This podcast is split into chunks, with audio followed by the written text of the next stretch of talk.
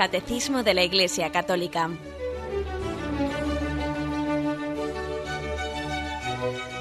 Un programa dirigido por Monseñor José Ignacio Munilla, Obispo de San Sebastián.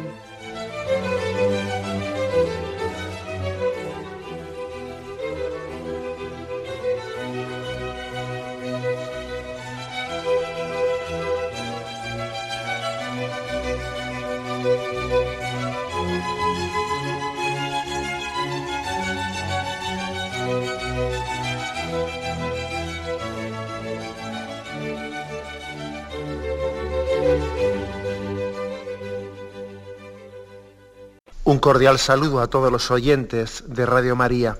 Un día más, con la gracia del Señor, proseguimos el comentario del Catecismo de nuestra Madre la Iglesia.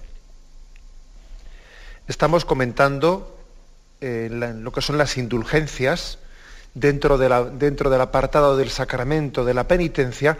Al final se reservan unos números para la explicación de lo que son las indulgencias las indulgencias que decíamos, eh, una, breve, una breve y densa, o sea, porque yo comprendo que tiene un lenguaje teológico denso, ¿no? que por eso ayer nos, nos explayamos en, en comentarlo. Dice que las indulgencias es la remisión ante Dios de la pena temporal que tienen nuestros pecados, que ya han sido perdonados en cuanto a la culpa en el sacramento de la confesión, pero que también tienen han, dejado una pena temporal, han dejado un apego del que debemos de purificarnos, y las indulgencias son pues esa remisión ante Dios ¿eh? de esa pena temporal que tienen, nuestros pecados, que conllevan nuestros pecados. ¿eh? Cumpliendo unas condiciones determinadas, pues la Iglesia pues, pide una determinada condición, que puede ser la de hacer uh, una obra de caridad, puede ser la de hacer unos ejercicios espirituales, una peregrinación, vivir una determinada fiesta litúrgica eh, y entonces lo pide en unas determinadas condiciones, ¿no? Pues uniéndose a las intenciones del Papa, rezando por él, comulgando ese día, habiéndose confesado una semana antes o después. Por cierto, que ayer un oyente me preguntaba si era un 15 días antes o después o si era una semana antes o después. Ya lo, he consultado y es una semana antes o después. ¿eh? Con esas determinadas condiciones, pues la Iglesia concede esa esa indulgencia, que es como, decimos, es la remisión eh, de la pena temporal que, todavía nos queda por purificar, ¿eh? fruto de que nuestro pecado no únicamente ofende a Dios, sino que también va acumulando en nosotros unos apegos y unos desórdenes que tienen que ser purificados. Eso, esa purificación tiene lugar pues, en, una vida cristiana eh, santa, una vida cristiana entregada, uno se va purificando en la vivencia de su trabajo eh, ofrecido al Señor, en la vivencia de su oración profunda, de la recepción de los sacramentos bien hecha, de sus obras de caridad, de la aceptación de, las cruces de su vida, ahí se va purificando. Pero decíamos que aparte de esos ejercicios propios que por virtud uno va haciendo en la vida y que le van purificando, Aparte de eso, Dios en su misericordia todavía de la sobreabundancia de esos tesoros de gracia, en los cuales la Iglesia administra, también ofrece unas indulgencias que son, decíamos, como una especie de eh, mm, complemento, ¿eh? complemento de, gracia para, para, que eso que nosotros no hemos purificado todavía suficientemente, pues por ganar esa indulgencia, pues uno lo, eh, pues pueda completarlo. Esa era un poco la explicación que dimos ayer. Y ahora, a partir del punto 1474, aquí se explica, se quiere fundamentar, eh, mejor teológicamente, de dónde viene esto de las indulgencias plenarias, ¿no? Cómo, en qué se sustenta, etc. ¿eh? Y aquí hay un apartado que dice mm, en la comunión de los santos. O sea, eh, para entender esto de las indulgencias hay que entender que esto está basado en la comunión de los santos. Vamos a verlo. Aquí hay cuatro puntos reservados a aclarar y a explicar esto. El punto 1474 dice, el cristiano que quiere purificarse de su pecado y santificarse con ayuda de la gracia de Dios no se encuentra solo. La vida, y aquí ahora viene una cita de su santidad Pablo VI, de una constitución apostólica indulgenciaron doctrina, que es en la que Pablo VI expresó la doctrina católica sobre las indulgencias, ¿no? Y dice, la vida de cada uno de los hijos de Dios está ligada de una manera admirable en Cristo y por Cristo con la vida de los otros hermanos cristianos, en la unidad sobrenatural del cuerpo místico de Cristo, como en una persona mística. Es que esto es muy importante. Si no se parte de aquí lo de las indulgencias, pues suena a, músicas celestiales en el peor sentido, ¿eh? en el sentido irónico de la palabra. es decir, suena a cuentos chinos, no suena a decir, ¿y, qué tendrá que ver eh, lo que hayan hecho otros, eh, otros santos o lo que conmigo, ¿no? O sea, claro, ¿qué es eso de que la Iglesia administra los tesoros de gracia que, Cristo y todos los santos unidos a Él han obtenido? ¿Qué, ¿Qué es eso? Claro, es que, ojo, uno de los problemas que tenemos para entender, para entender esta doctrina es nuestra conciencia, que no me cansaré nunca de decirlo, nuestra conciencia individualista, eh, que tenemos una tendencia individualista tremenda, ¿eh? que somos mucho más cabras que ovejas, ¿sabéis? y sabéis que la cabra, la cabra tira al monte y, parece que por su propia naturaleza eh, va siempre, tiende a ir solitaria, ¿no? Mientras que la oveja por su propia naturaleza, parece que está, está estar integrada comunitariamente en el rebaño. Somos más cabras que ovejas y eso es uno de los problemas que tenemos, que el pecado original ha fraccionado en nosotros ¿no? ese sentido de comunitario, ¿eh? ese sentido comunitario que el hombre tiene. El hombre creado imagen y semejanza de Dios y Dios es comunidad, Dios es familia, Dios es Padre, Hijo y Espíritu Santo. Y nosotros, que hemos sido creados a su imagen y semejanza, en sí tenemos también esa huella comunitaria dentro de nosotros. Lo que pasa es que el pecado original, el pecado original lo ha distorsionado y nuestros pecados personales todavía han terminado de rematar la operación y entonces pues eso, por eso somos más cabras que ovejas. Pero claro, precisamente en la medida en que el hombre se acerca a Dios, va recuperando sentido comunitario. Y al revés, en la medida en que el hombre va recuperando su sentido comunitario, su sentido de ser comunión va acercándose a Dios. Eso está bastante claro. ¿eh? Acordaros de ese episodio eh, famoso de los discípulos de Maús. Lo primero que hacen ellos, en la, medida en que pierden su esperanza en Cristo, es abandonar la comunidad de Jerusalén y se marchan decepcionados. ¿no? Y sin embargo, lo primero que hacen después de que se han encontrado con Cristo y después que se han dado cuenta que Él ha salido a su camino y que ha enardecido su corazón, que ha recuperado ¿no? su esperanza, lo primero que hacen después de haberse encontrado con Cristo es volver corriendo a la comunidad de Jerusalén que habían abandonado. O sea que el sentido comunitario uno lo recupera en la medida en que va permitiendo va permitiendo que Cristo vaya sanando las huellas que el pecado ha dejado en nosotros en la medida en que Cristo, nuestro buen pastor, ¿no? nos va buscando, cargando sobre sus hombros, sanando, pues bueno, pues volvemos a ser más ovejas que cabras. ¿no? Y esto creo que es importante, que lo que nos demos cuenta. Tenemos el hombre, ¿no? Ha sido, ha sido creado a imagen y semejanza de ese Dios que es comunión pero es que además, en toda la historia de la redención, en toda la historia de la salvación, Dios siempre ha dado pasos, pasos de, comunión, es decir, de, salvarnos en comunión, de buscar un pueblo, buscar el pueblo de Israel y formar ese pueblo, convocarlo porque estaba disperso.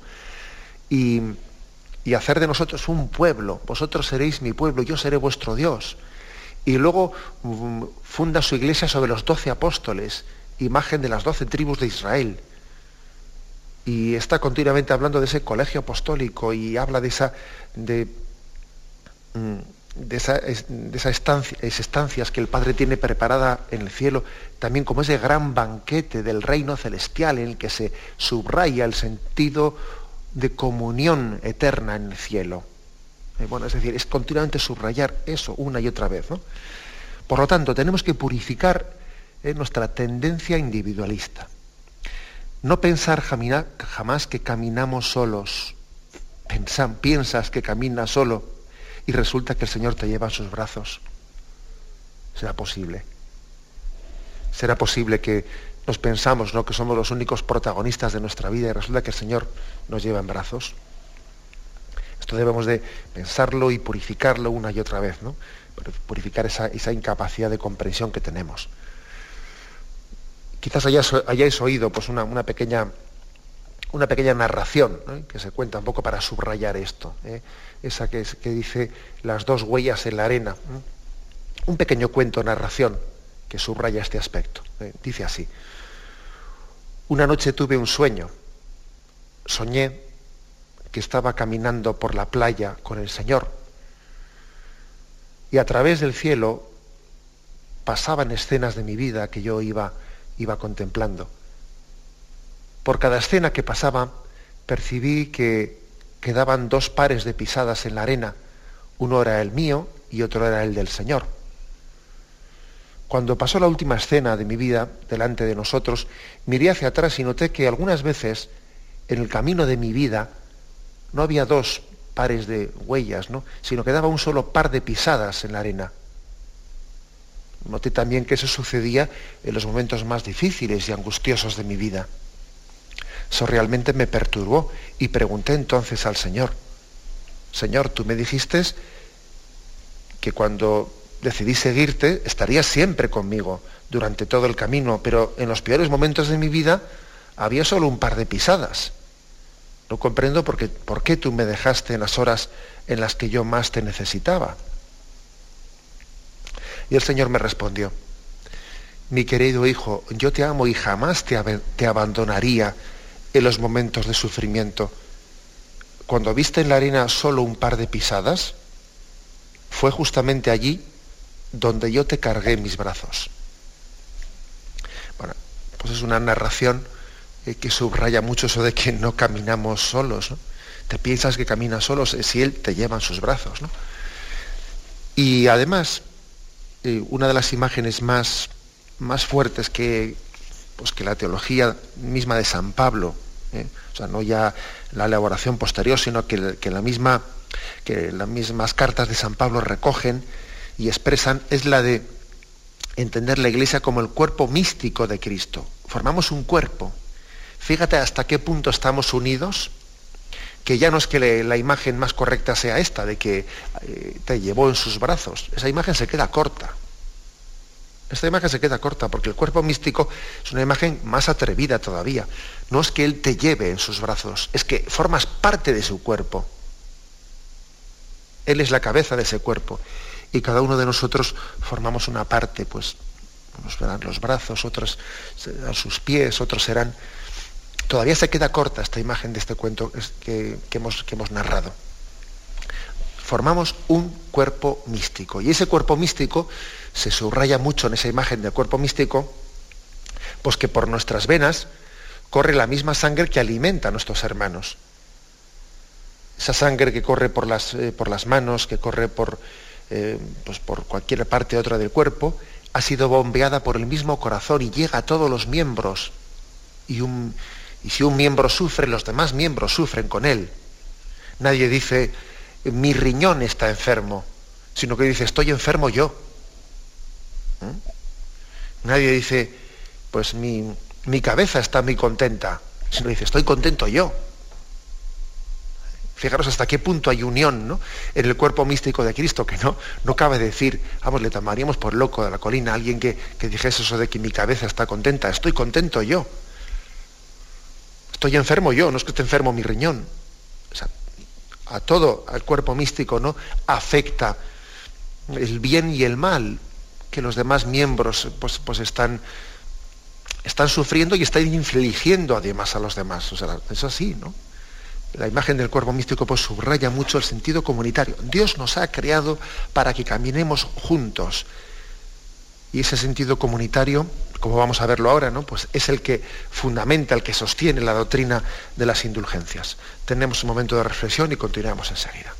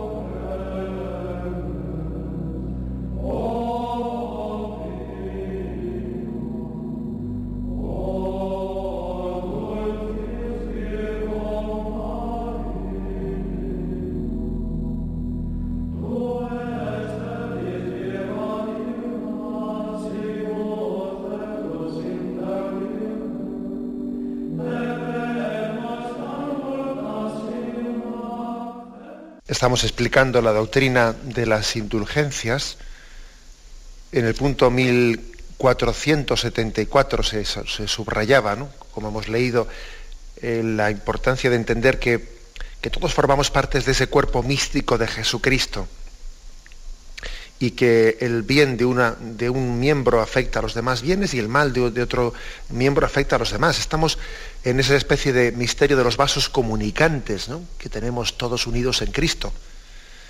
Y dice el punto 1475.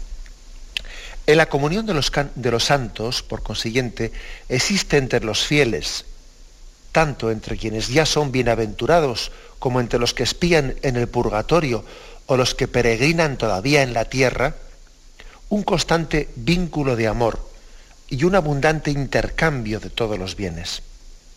En este intercambio admirable, la santidad de uno aprovecha a la de los otros, más allá del daño que el pecado de uno pueda causar a los demás. Así el recurso a la comunión de los santos permite al pecador contrito estar antes y más eficazmente purificado de las penas del pecado. Bueno, afirmaciones aquí importantes. Existe, por lo tanto, entre la iglesia del cielo, entre la iglesia del purgatorio y entre la iglesia de esta tierra, ojo, iglesia del cielo, iglesia del purgatorio, que también las almas de purgatorio son parte de nuestra iglesia. Parece que lo de la iglesia del cielo, eso nos, eh, no, no nos causa eh, no, nos chirría al oído, ¿no? Pero cuando hablamos de la iglesia, la iglesia del purgatorio, ah, pero, pero también el, los del purgatorio forman parte de la iglesia, por supuesto. Son parte de nuestros hermanos. ¿eh? No pensemos nunca que el purgatorio es una especie como infierno de infierno en pequeño. No, porque el purgatorio es un estado de buena esperanza, donde existe la virtud de la esperanza. Porque, este, porque nuestros hermanos que están purificándose, que están purgándose, tienen la firme esperanza de llegar a ver a Dios y una esperanza cierta.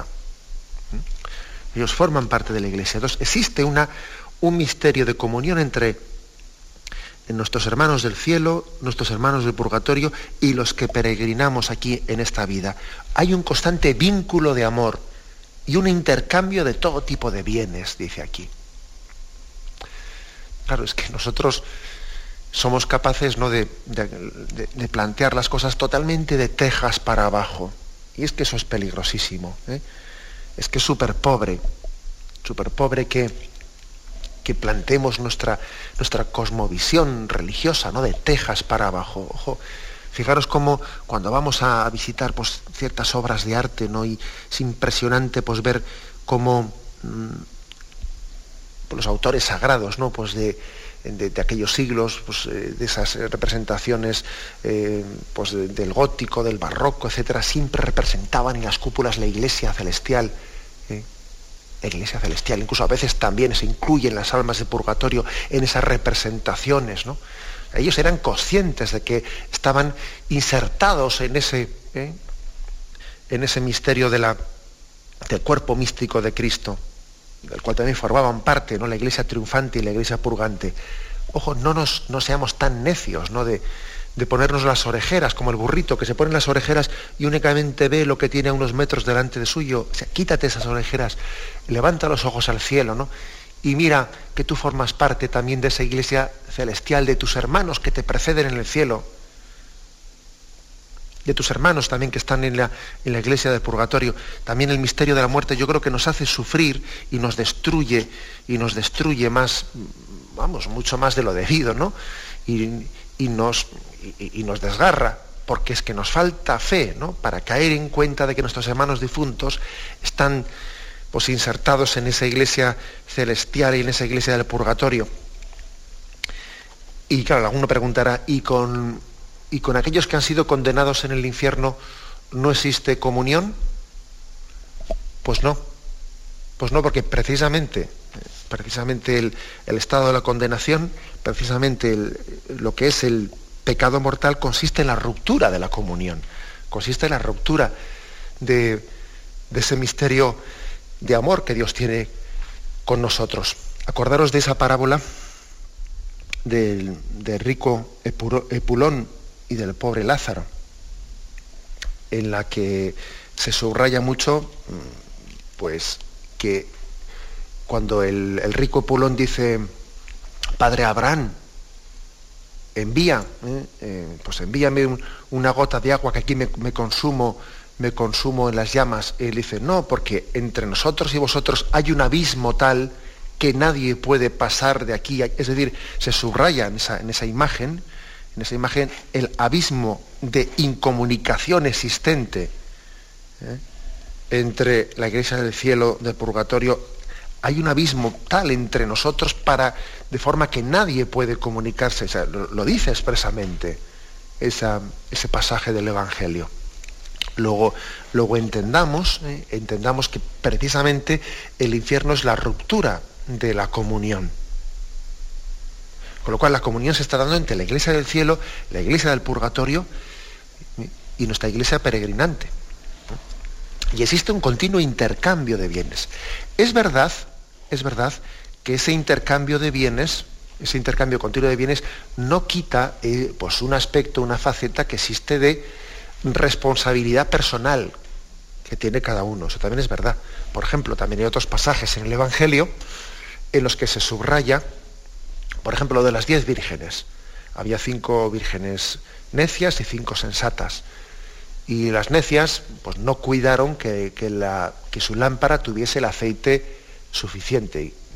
Se durmieron allí, eh, vamos, no, estuvieron en vela esperando la llegada del esposo. Cuando llegó el esposo, entraron y ellas dijeron, eh, las, las, las necias, a las sensatas, dadnos de vuestro aceite y entonces ellos dijeron, no, que por si acaso no hay suficiente para vosotras y nosotras, id vosotras a buscar aceite. Entonces ahí también se subraya, se subraya que, que hay un aspecto en la vida que es incomunicable, es decir, hay cosas que Dios te las va a pedir a ti y no vale, no vale el que tú eches la pelota diciendo, bueno, pues mm, bueno, yo no rezo, yo no, no hago obras de caridad, no tal, no cual, pero ya habrá dentro del cuerpo místico otros que lo hagan por mí. No, es decir, pues no. También es verdad que en la Sagrada Escritura hay suficientes textos como para subrayar que hay, hay también una respuesta personal por tu parte que no cabe escaquearse de ella, perdón por la expresión, no, no cabe dispensarse de ella, pues porque ya como somos, como formamos parte del cuerpo místico de Cristo, pues ya habrá otros que recen, ya habrá otros que hagan caridad. Yo Mm, no, no vale, hacer, no vale hacer ese recurso al cuerpo místico para dispensarse de la respuesta personal que yo tengo que dar, porque fijaros ese pasaje que os he comentado, en el que las vírgenes sensatas dicen, no, no, eh, yo no puedo darte de mi, de mi lámpara de aceite al tuyo, eres tú, eres tú el que tienes que... Eso se queda claramente subrayado.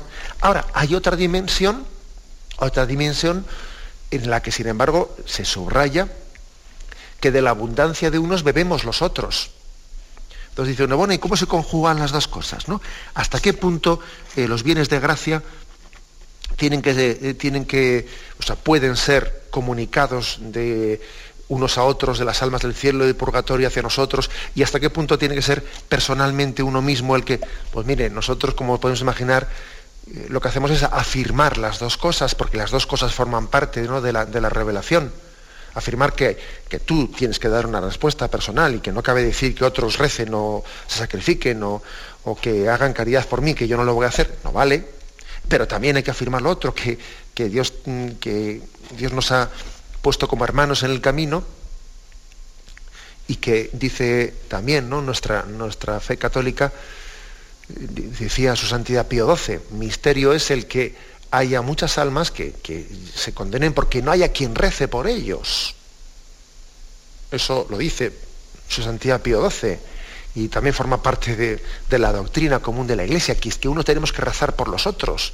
Fijaros lo que decía también eh, en las revelaciones de Fátima, ¿no? aprobadas por la Iglesia. Y si están aprobadas por la Iglesia es porque en el fondo no hacen sino confirmar lo que es doctrina nuestra. También ahí la Virgen María en Fátima pidió que nos rezásemos por el otro, por la salvación de los otros. ¿Cómo conjugar, pues, el que tú tienes tu responsabilidad particular y además, por otra parte, eh, sin embargo, Dios nos ha puesto en una especie de vasos comunicantes de lo que uno haga sirve para la salvación del otro. ¿Cómo conjugar eso? Eso a nosotros no nos toca conjugarlo. Eso es cosa de Dios. Nosotros ese, misterio se nos escapa. Nosotros no somos quienes para jugar las matemáticas aquí en las cosas de la gracia y pretender hacer aquí una tabla. No, hasta aquí esto, ¿no? Y a partir de aquí, no, eso nosotros no, no podemos cuantificar eh, los bienes de gracia. Eso queda en manos de Dios, que es un misterio que nos supera. Lo único que hacemos es afirmar los dos aspectos. Y hay que afirmar los dos. ¿eh? Y sería desequilibrado pues quedarse en uno quedarse pues, subrayando únicamente la dimensión individual, ¿no? que aquí cada uno es el que se salva por libre y todo depende de lo que tú hagas y entonces eres... No, eso sería un voluntarismo eh, y un sentido individualista insufrible, ¿no? y vamos, inaceptable. Y también sería caer en una especie de comunitarismo, ¿no? Pues, pues en el fondo, pues irresponsable, eh, pues es decir, no, si no importa, si total como ya habrá quien rece por mí y ya habrá quien haga caridad por mí, yo pues, eh, pues sería, como os podéis imaginar, mm, recurrir al argumento de la comunión de los santos para justificar mi indolencia y mi falta de respuesta a la gracia de Dios, que es el colmo. ¿eh? Ya es el colmo recurrir a las cosas santas para justificarme yo de mi falta de entrega y amor. Nosotros no, lo que tenemos que hacer es afirmar los dos aspectos, entregarnos plenamente a ellos, a mi, a mi respuesta a esa respuesta que, debo de dar yo personalmente, pero al mismo tiempo debo de dar yo personalmente, pero asistido, apoyado, eh, pues en esa gracia que se me da y se me ofrece a través de, de la comunión del cuerpo místico de Cristo. Bien, tenemos un momento de reflexión y continuamos enseguida.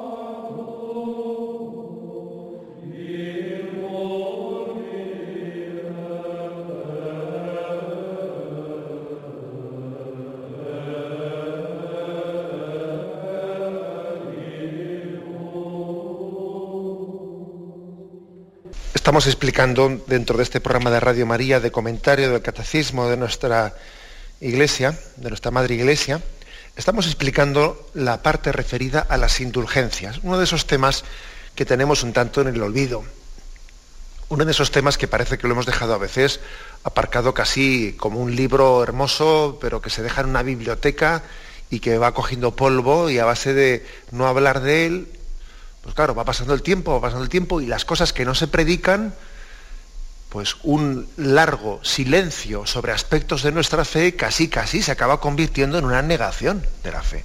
Claro, no es que se niegue, pero es que se olvida y entonces tenemos que volver a afirmar nuestra fe. Ya sabemos que este no es el núcleo, ¿eh? El núcleo de nuestra, de nuestra fe católica, que el núcleo de nuestra fe católica es el misterio de la redención, de la muerte y resurrección de Jesucristo. Bien, ya sabemos que esto no es el centro, pero el hecho de que no sea el centro no quiere decir que no haya que hablar de ello. Eh, y hay que tener mucho cuidado de, dejar en el olvido ciertos aspectos de nuestra fe que son tesoros de gracia. Eh, porque como decía, un silencio prolongado en la predicación nuestra a veces se acaba después traduciendo casi casi como en un oscurecimiento de la fe, casi como si fuese una negación. Bueno, pues por ello estamos insistiendo en ello.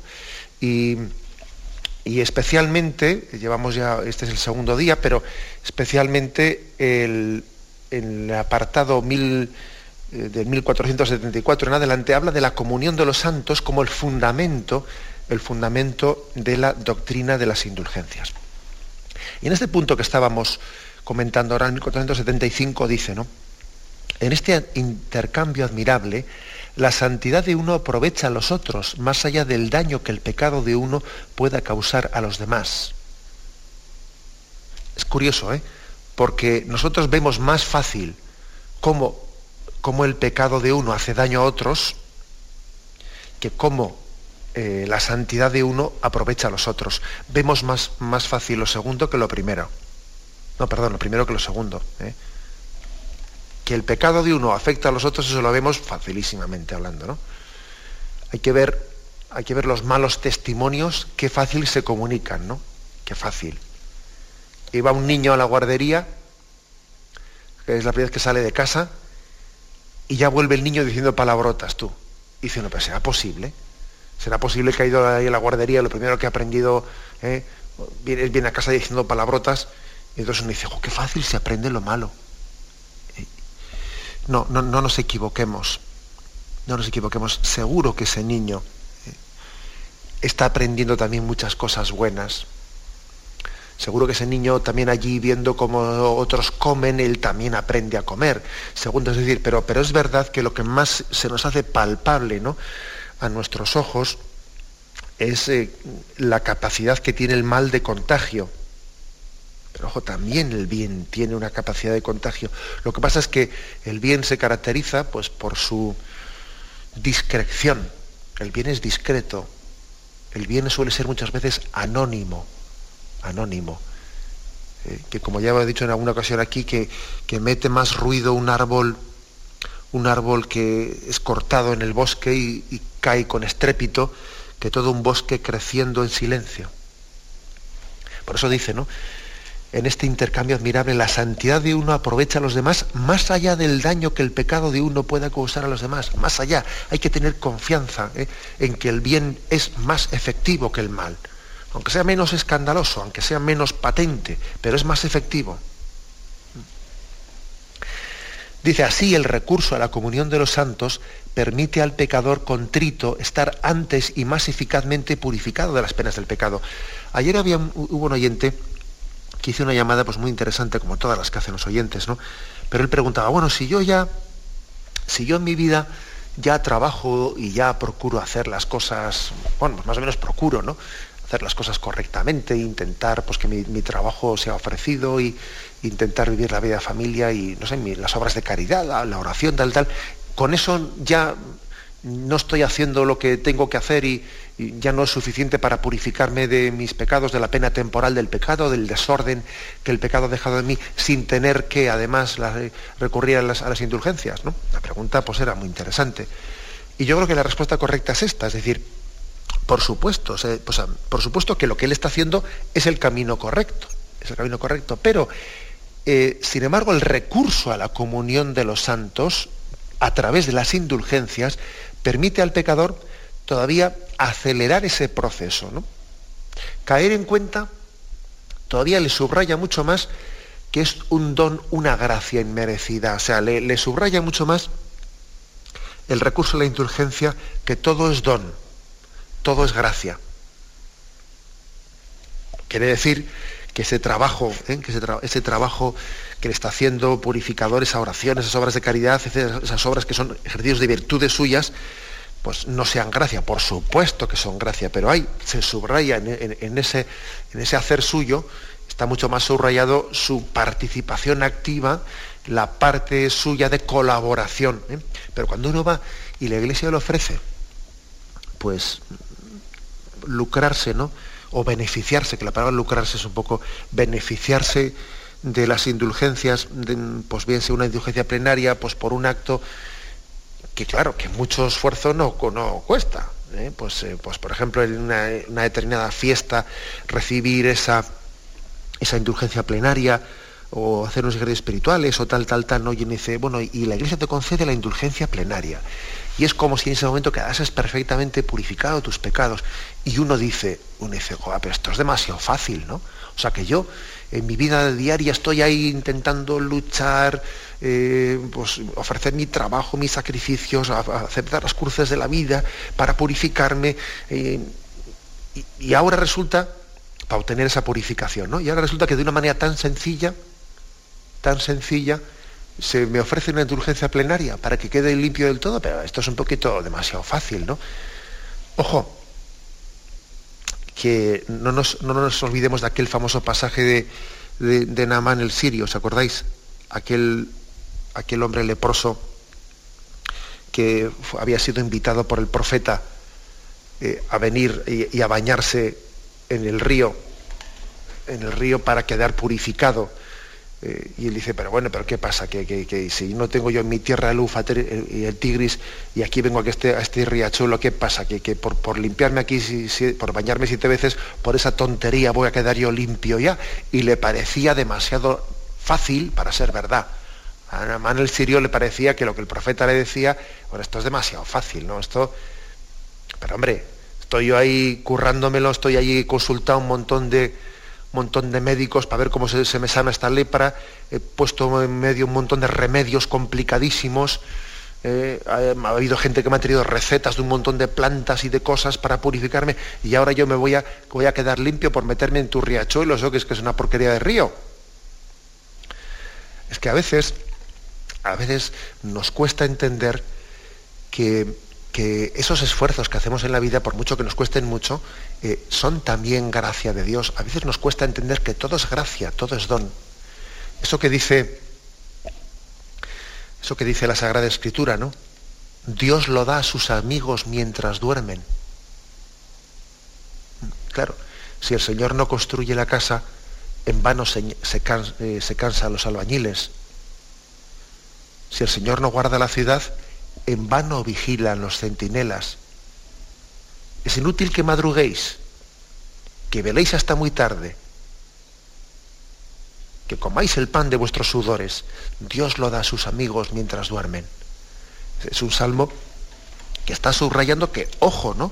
Ojo con, pensar que los esfuerzos que hacemos de purificación y tal y cual, al final es por mi fuerza de voluntad, por mi sacrificio, por mi tal, por voluntarismo, por confianza en mis fuerzas, ¿no?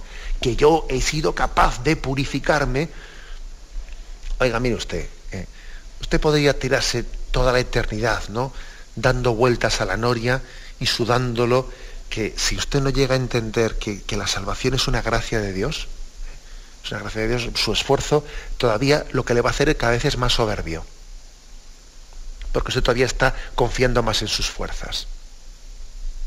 El esfuerzo, cuando no se entiende que es una gracia de Dios también el que yo pueda sacrificarme, el que yo pueda hacer unos actos de penitencia, cuando no se entiende como una gracia de Dios, sino que parece que es eh, pues que yo quiero como comprar esa gracia o sentirme digno de esa gracia porque yo eh, me, he hecho, me hecho merecedor de ella por mi esfuerzo, etcétera, cuando se plantea así, Dios mío, mire usted casi más vale que no se esfuerce y que lo deje usted, porque está usted haciendo más soberbio por su voluntarismo.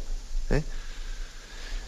Por tanto, por supuesto, ¿no? que las obras de penitencia de nuestra vida eh, pues nos purifican, etcétera, pero, pero ojo, esas obras de penitencia de nuestra vida eh, son un don, son una gracia de Dios. Y el que en momentos determinados la Iglesia nos ofrezca una indulgencia plenaria, primero viene a complementar todas esas imperfecciones que tenemos, que tenemos muchas imperfecciones que nos dificultan eh, pues, completar bien el proceso de purificación, porque las cosas no siempre las hacemos bien. ¿eh?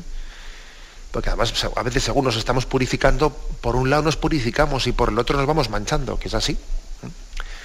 Y además subraya mucho que todo es don, todo es gracia. Abre la boca que te la llene, dice el Salmo también. ¿Mm? Es un subrayar que la salvación es un don gratuito. ¿eh? Y por eso nosotros también, sin contraponerlo, ¿no? sin contraponer a ese, pues eh, a los esfuerzos, ¿no? a los esfuerzos que cada uno de nosotros tenemos que hacer, asistidos por la gracia de Dios en las obras, en las obras de penitencia en nuestra vida sin contraponer a eso, sino sumando, no restando, sumándolo, también recurrimos a las indulgencias porque son un espaldarazo que perfeccionan, que completan eh, pues, ese, pues ese camino de purificación que todos nosotros llevamos adelante. Bien, lo dejamos aquí. Me despido con la bendición de Dios Todopoderoso, Padre, Hijo y Espíritu Santo descienda sobre vosotros. Alabado sea Jesucristo.